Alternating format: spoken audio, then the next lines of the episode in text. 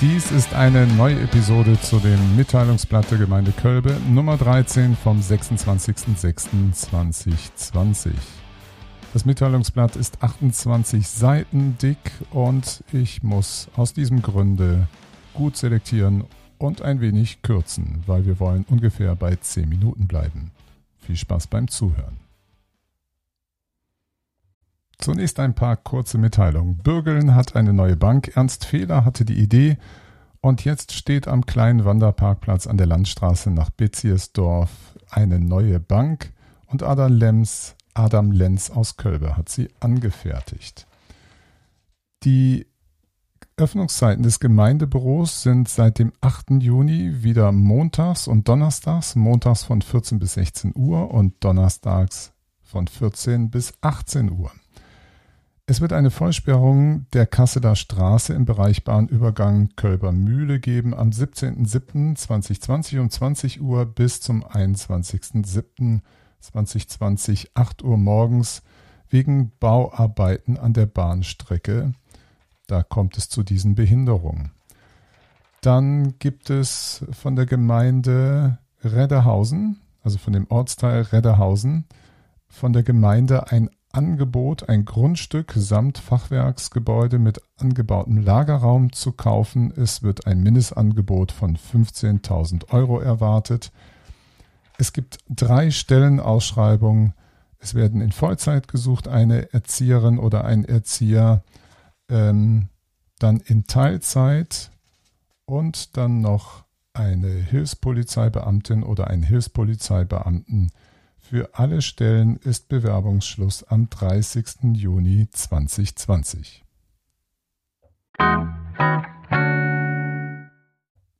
Unser Schwerpunktthema soll heute sein die Errichtung eines Solarkraftwerks in Redderhausen. Und zwar war das Top 4 bei der Ortsbeiratssitzung Redderhausen am 13.05.2020. Das ist die 15. Sitzung dieser Legislaturperiode.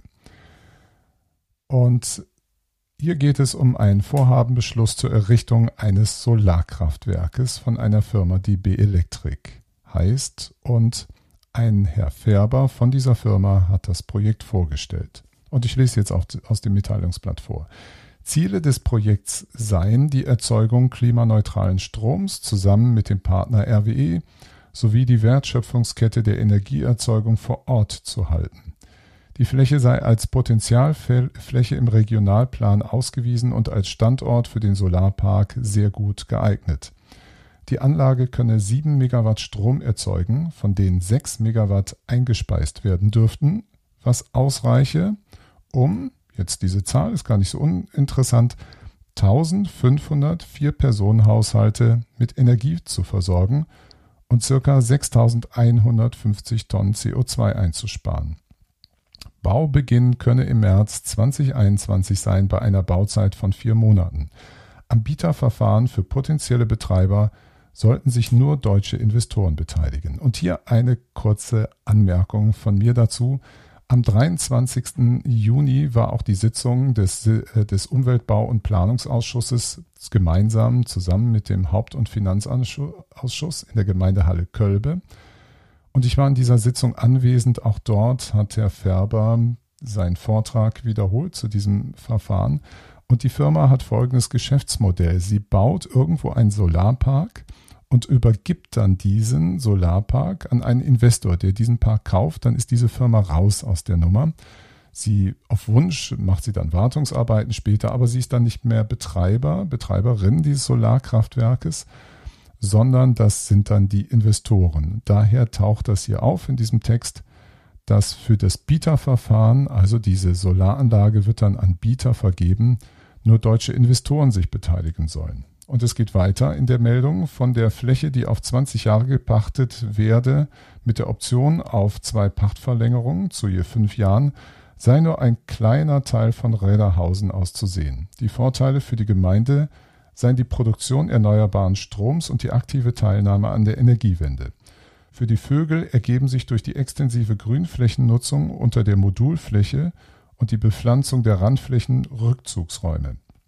Herr Ried bringt den Gedanken in die Versammlung, die Anlage als Bildungseinrichtung für Schulen, Institutionen usw. So als Teil des Biosphärenreservats zu nutzen.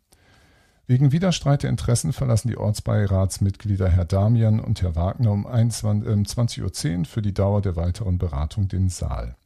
Aus der Versammlung wird die Frage gestellt, wo die Einspeisung in das Stromnetz erfolge. Herr Färber beantwortet, dass sich dafür ein Einspeisepunkt in ca. 600 Metern Entfernung nahe dem Friedhof eigne. Die Solaranlage könne jedoch nicht erweitert werden, da der Netzbetreiber eine maximale Einspeisungsobergrenze von 6 Megawatt vorgebe. An dem Projekt sollten nur deutsche Investoren beteiligt werden. Herr Färber hebt hervor, dass sich keine Investoren aus den USA oder China beteiligen sollen. Den Rückbau der Anlage habe der Betreiber nach 20 oder 30 Jahren Nutzungsdauer zu veranlassen, wobei mit dem Grundstücksinhaber im Voraus Rücksprache genommen werden müsse. Herr Ried bemerkt abschließend, dass von den Gewerbesteuern ein Anteil von 70 Prozent in der Gemeinde verbleibe, was das Projekt für die Gemeinde zusätzlich interessant mache. Der Ortsbeirat nimmt den Vertrag und das Umsetzungsverfahren zur Kenntnis. Und dann kommen auch wieder Herr Damian und Herr Wagner in die Versammlung zurück. Noch eine Anmerkung, nochmal zurück zu der Sitzung vom 23.06. Es ist also ein Bestreben, dieses unsere Gemeinde soll, glaube ich, bis 2040 Klima, äh, CO2-neutral werden. Und an der Sitzung am 23.06. wurde auch klar, es gibt in Kölbe nicht viele andere Möglichkeiten. Wasserkraft und Windkraft zum Beispiel ähm, scheiden aus. Solarkraftwerk ist eine sehr naheliegende Option für Kölbe. Und es wurden auch da in der Sitzung Fragen gestellt, wie es denn gedacht wäre, dass sich eine Bürgerbeteiligung dort hier als Investorin einbringen könne. Und da ist es nicht wirklich so klar. Äh, eine Bürgerbeteiligung scheint nicht einen wettbewerbsfähigen oder marktüblichen Preis zahlen zu können für als Investor beziehungsweise Investorin und äh, das Ganze ist schwierig und es war in der letzten Sitzung, Sitzung am 23. deswegen auch fragwürdig, wie man da so vorgehen möchte, weil es doch ein Interesse gibt, dass die Kölber als Bürgerbeteiligte sich hier einbringen können.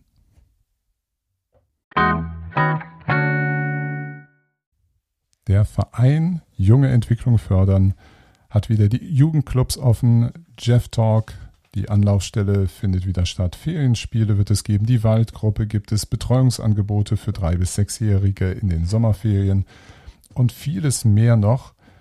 Im September, ab September wird jemand gesucht, der Interesse hat an einem freiwilligen sozialen Jahr. Dort bitte bis zum 15.07. bei Jeff bewerben. Und es gibt demnächst auch einen Do-it-yourself-Nachmittag aus Altmacht neu am 9. Juli. Das ist ein Donnerstag von 14 bis 18 Uhr im Jugendclub Bürgeln. Es finden noch keine Veranstaltungen der VHS Seniorenbildung statt. Dafür findet sich in dem Mitteilungsblatt ein paar Informationen von der Kriminalpolizei, weil es sind wohl verstärkt Betrüger unterwegs, die die Corona-Zeit ausnutzen. Es gibt zum Beispiel Betrüger, die sich als Mitarbeiter oder Mitarbeiterin des Gesundheitsamts ausgeben und sich so einen Zugang zur Wohnung verschaffen Dabei tragen diese Personen eventuell sogar einen Mundschutz und Schutzanzüge, um den Eindruck zu erwecken, sie seien im offiziellen Auftrag unterwegs. Ziel ist es, das Opfer abzulenken, während der andere oder die andere in der Zwischenzeit Wertgegenstände entwendet. Auch bekannt ist dieser Enkeltrick, dass Betrüger behaupten, also einen Anruf machen und behaupten, sie säßen im Ausland in Quarantäne und bräuchten dringend Geld für die Behandlung und werden dann Geld abholen. Und die, Tipp, äh, die, die Polizei warnt mit einigen Tipps äh, vor solchen Betrügermaschen. Ähm, es ganz einfach gesagt, wann immer jemand von Ihnen Geld haben wollte, nicht machen, ganz simpel. Übergeben Sie niemals Geld an der Haustür und weder Gesundheitsamt noch Polizei kommen unangemeldet zu Ihnen nach Hause, um Ihnen etwas zu verkaufen bzw. etwas kontrollieren zu wollen. Sowas gibt es einfach nicht. Bitte seien Sie da alle aufmerksam und tun Sie das nicht. Zu guter Letzt der Zweckverband Mittelhessische Wasserwerke macht sich Sorgen um unser Trinkwasser. Die Dürrejahre 2018, 2019 und auch die Prognosen für 2020 lassen keine wesentlichen Besserungen erwarten, was die Grundwasserreserven angeht. Und äh, das scheint wohl auch mit unserem Klimawandel so viel zu tun zu haben, dass jetzt schon eine dringende Bitte ist, mit Trinkwasser sparsam umzugehen und zu verzichten auf die Gartenbewässerung, das Bewässern von Rasenflächen, das Waschen von Autos, das Be- und Nachfüllen von Schwimmbecken, das Säubern von Hausvorplätzen mit Wasser, Vollbäder und auch Feuerwehrübungen, die bitte nicht auf, die, auf das Trinkwasserversorgungsnetz zugreifen. So viel dieses Mal aus unserer Gemeinde. Machen Sie es gut, passen Sie auf sich auf und bleiben Sie gesund.